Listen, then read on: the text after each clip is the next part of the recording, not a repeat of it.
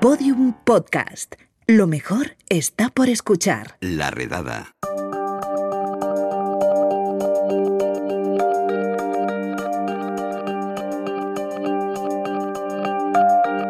Juan, ¿qué tal? Muy bien, ¿y tú, Lucia?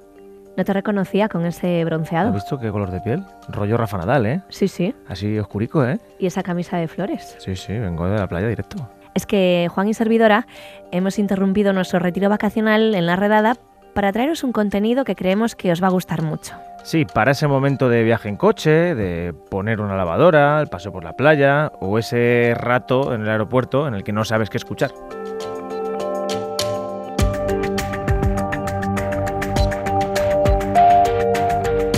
El año pasado, un reportero de los Estados Unidos pasó meses investigando a Christopher Dance, un médico de Dallas que mutiló o mató a 33 pacientes en solo dos años. Esta investigación se convirtió en un podcast de éxito de Wondery, llamado Doctor Muerte, y ahora por primera vez puedes oír este podcast en español. Doctor Muerte echa un vistazo al sistema médico que no logró proteger a estos pacientes.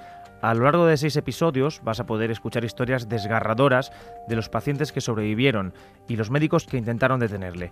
Es una historia real, aterradora, que examina cómo los sistemas en los que tanto confiamos pueden inevitablemente hacernos cuestionar dicha confianza. Bueno, pues te vamos a dejar una pequeña muestra de Doctor Muerte, donde vas a conocer al doctor Robert Henderson, un cirujano al que llamaron para arreglar una operación que había salido horriblemente mal. Esta operación, como llegaría a descubrir, no era la primera con malos resultados a manos del Dr. Dance, y desde luego no era la última.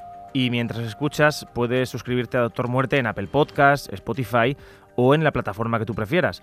También puedes hacer clic en el enlace que te vamos a dejar aquí abajo, en la descripción del audio de la redada.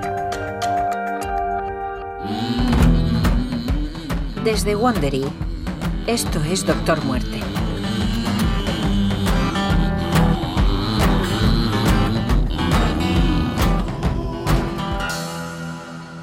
Este es el capítulo 1. Tres días en Dallas. La historia la relató y presentó originalmente Laura Beil, que ha vivido y trabajado en Dallas más de 20 años como periodista especializada en medicina. Os contaré la versión española de esta serie. He entrado y salido de muchos hospitales en Dallas. Hay un montón. El Dallas Medical Center está en el norte de la ciudad.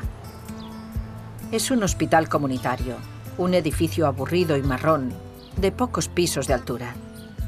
Lleva décadas en pie con diversos nombres.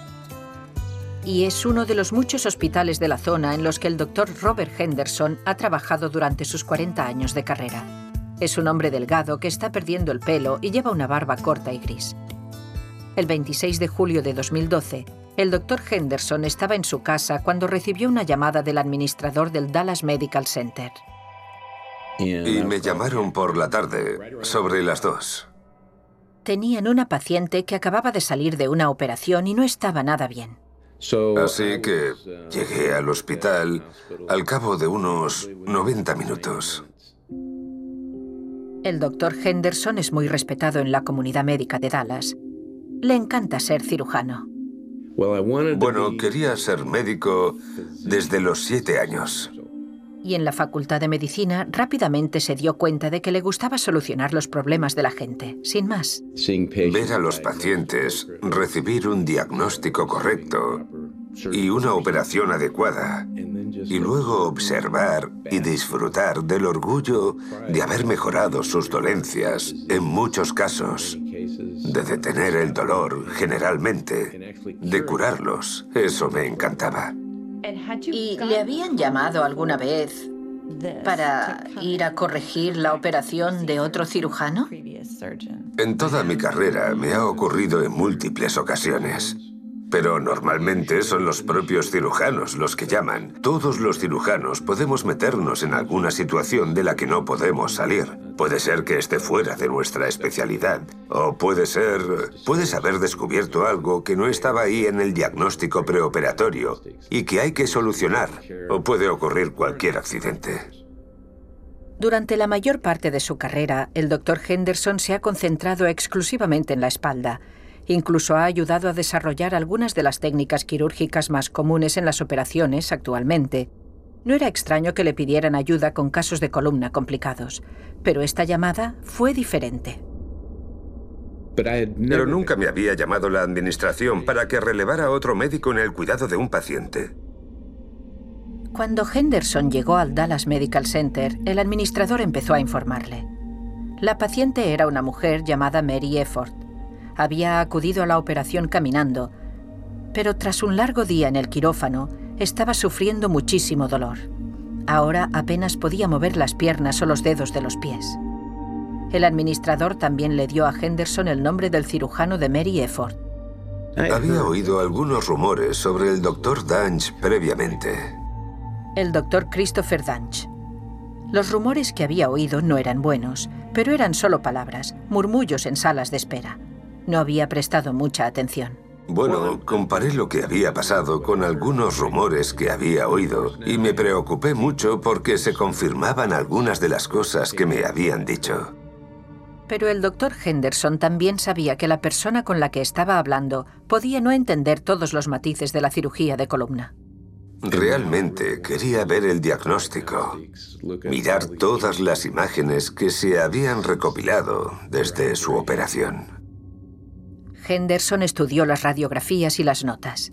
El doctor Danch había escrito lo que iba a hacer paso a paso antes de la operación. Su plan era correcto, pero había un problema. La operación que pretendía hacer no era la operación que había hecho. ¿Y qué pasó por su mente al ver las radiografías y sus notas? ¿Qué pensó al leer todo eso?